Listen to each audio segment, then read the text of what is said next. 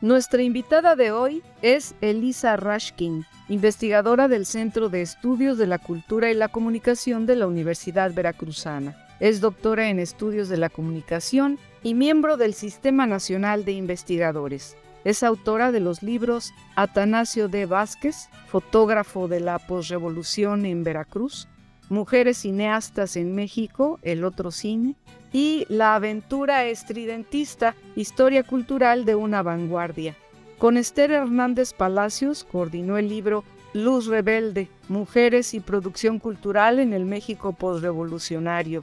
Actualmente dirige Balajú, revista de cultura y comunicación de la Universidad Veracruzana.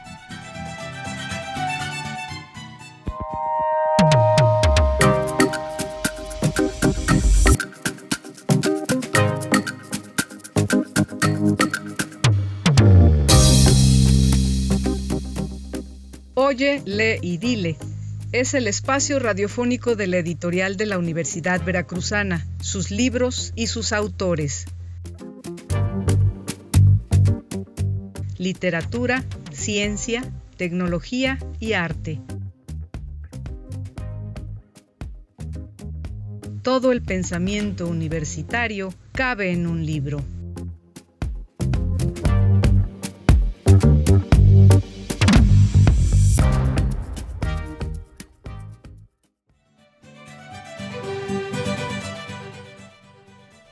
El agrarismo en el estado de Veracruz fue uno de los más importantes movimientos sociales en México durante las primeras décadas del siglo XX. Fue un rico manantial de representaciones culturales que a su vez revelan la formación y la transformación de identidades campesinas en un contexto altamente conflictivo. Con el fin de revalorar las memorias fragmentadas de esta experiencia, el libro Soy de Nación Campesino, Representación y Memoria en el Agrarismo Veracruzano examina diversas fuentes, solicitudes de tierra y otros documentos oficiales, prensa y publicaciones campesinas, corridos, sones y décimas junto con el contexto performativo del fandango, memorias y testimonios de participantes y textos literarios que se acercaban a la experiencia agrarista de la época.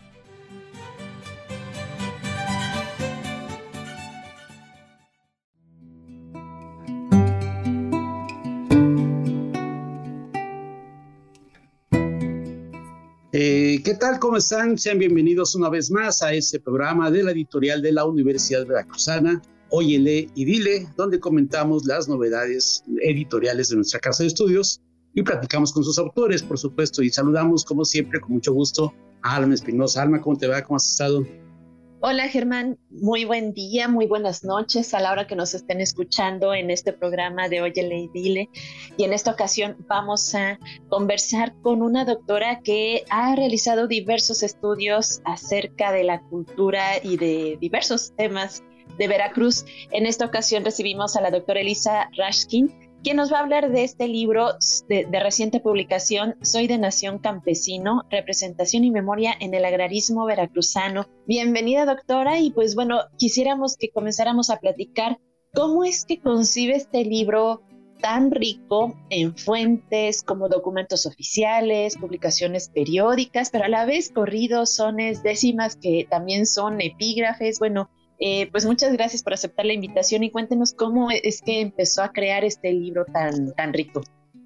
Este libro empezó hace muchos años y empezó, es divertido lo que acabas de decir porque empezó con una pregunta que me hizo el, el historiador David Scared que dice, ¿por qué quieres investigar algo cuando casi no hay evidencias, algo así me, me pregunto y digo, ah, pues creo que me gusta la, la búsqueda y, y, efectivamente la historia que, que, intento contar, pues hay estudios previos en torno al movimiento agrarista en Veracruz, hay grandes libros de Heather Fowler Salamini, Romana Falcón, entre otros, enfocar sobre la cuestión política más que nada, los movimientos sociales como lucha política. Y en leyendo esos libros y en estando en el archivo, que es realmente donde empieza todo eso,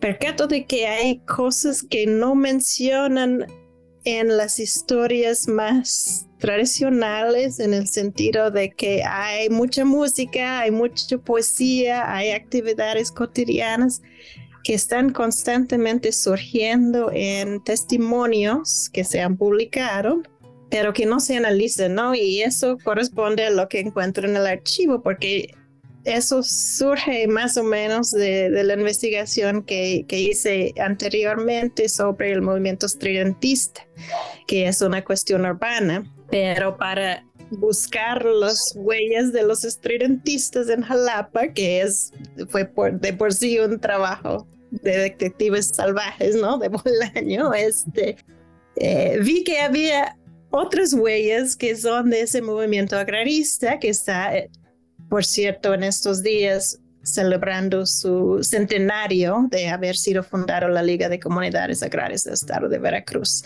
Y que hay un montón de, papeles fragmentarios, rotos, revueltos, etcétera, que hablan de, ese rico este aspecto cultural del, campesinado organizado que tiene que ver con la música, con los corridos. Y pues no sé, me fascinó y me parecía como muy paralelo a la cuestión de los estridentistas y el, todo lo que, lo que está ocurriendo en los años 20 del siglo XX en torno a revolución en la cultura y eso es como un aspecto que no se ha asociado mucho con población rural, campesinado, ¿no? De que hay cambios, de que hay dinamismo y de hay reacción este, artística expresiva en torno al, a la cuestión de la tierra.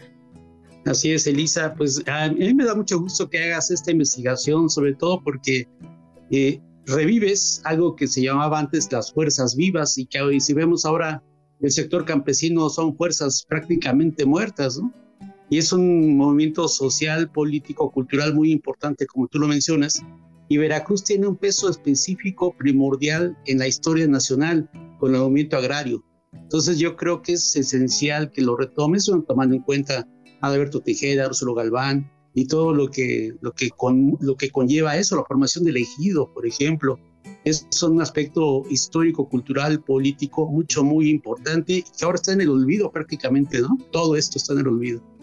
Sí, efectivamente, ah, en los últimos años, bueno, como él llevar a cabo investigaciones paralelas, trabajo mucho con la historia de mujeres, por ejemplo, y estamos mucho en ese como llamar a rescate de figuras olvidadas, marginadas por la historia tradicional oficial, pero los hombres, incluyendo los líderes campesinos, Úrsulo Galván, está plasmado su, cara ahí en el Palacio del Gobierno, pero poca gente sabe mucho de Úrsulo Galván y él es la cara más visible de ese movimiento que, como dices, efectivamente no solo se organizó en Veracruz, sino por la misma fuerza que tenía eh, las agrupaciones agrarias en Veracruz pues van y fundan la Liga Nacional en 1926 y los veracruzanos son como pilares fundamentales de, esa lucha. Y no se, no se habla de eso prácticamente nada en el, en el país, se asocia cuando se piensa en la lucha agraria se piensa solamente en Emiliano Zapata y no,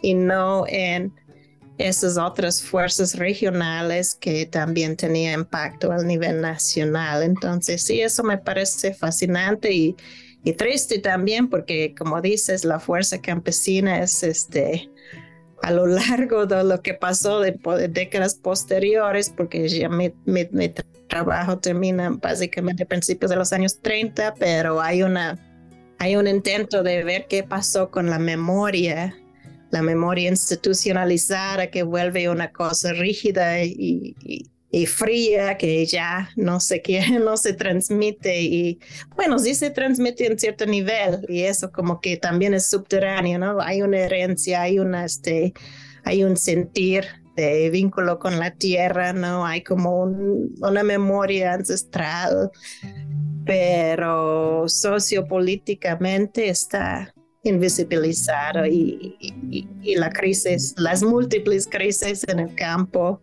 no se puede resolver si no vemos por lo menos un poco de qué ha pasado en el pasado, ¿no? Bueno, valga la redundancia, pero, pero lo que ha pasado que es como una historia de mucha este, lucha, mucha, mucho compromiso ante fuerzas muy violentas, tanto en el pasado como ahora. Hay un capítulo que usted eh, tiene aquí en este libro de Soy de Nación Campesino que se titula Recordar no es velorio, testimonios agraristas. Me gustó ese título porque, pues sí, nos eh, eh, recordar no es que ya haya pasado, ¿no? Sino sirve mucho para el futuro. ¿Cómo es que concibe, como que reúne estos testimonios que, bueno, son ya anteriores pero el testimonio siempre le da una gran riqueza a la investigación. Sí, eh, los testimonios, el, título de Recordarnos Valorio es de un corrido de, Pino Domínguez Colorado, líder agrarista que, ah, que fue entrevistado, bueno, ah, escribió y eh, corridos y escribió un pequeño relato biográfico y, y, hay testimonios. Hay testimonios, yo no llegué a entrevistar a personas que participaron en el agrarismo en los años 23. Lo que sí pude hacer es tomar esa riqueza de material que se ha generado más que nada en la Universidad Veracruzana, con también algunas investigaciones desde afuera, donde hay como y también material de archivo, cartas y documentos de diverso tipo donde, donde también otras personas dan su testimonio y poner la atención, como yo no soy historiadora, sino estudioso de la cultura y la comunicación, pues yo pongo atención en esos aspectos, ¿no? sé cuando Pino Domínguez Colorado dice, ah, pues teníamos aquí la música, estuve aquí tocando, escribiendo correr, a, otros dicen, ah, pues que tenía un equipo de béisbol, que estaba aquí tocando violín, que eso pasó en un huapango, ¿no? Esas cosas que son los detalles que para mí resaltan mucho y que nos narran una historia diferente de de los eventos en sí, de la militancia y la, y la lucha por la tierra. Son parte, pero no son este, hace, no parecen ser como eso es como se ganó la tierra, pero sí, porque la, la tierra se ganó entre esas otras cosas, guapangos y comidas y bautizos y compadrazcos. Y ay, hablando de bautizos, este, la, la portada nos muestra un ritual alternativo que de esos tiempos que era un bautizo socialista ya cuando ya no querían participar con la iglesia oficial sino mantener una especie de, de, fe cristiana popular y se bautiza en nombre del socialismo a unos niños en el río Bobo, en ese caso de Martínez de la Torre. Entonces es como una evidencia que me gustó mucho de, de cómo se vivía esos años, incluso en la familia en este caso, ¿no? En cómo, cómo se cambian las ideas sobre la religión, la comunidad. Eso es lo que intento documentar. realmente es un libro muy interesante respecto a todas las representaciones que tú recuperas a lo largo del movimiento agrarista aquí en Veracruz. Y principalmente también hay que tener muy en cuenta la, ley, la ley, la ley agraria de 1915, y como ya lo mencionaste hace un momento, la Liga de Comunidades Agrarias.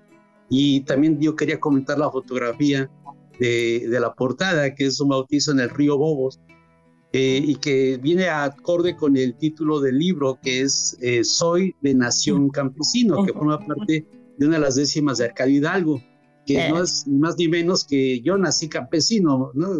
se puede también interpretar como tal, soy de nacimiento campesino.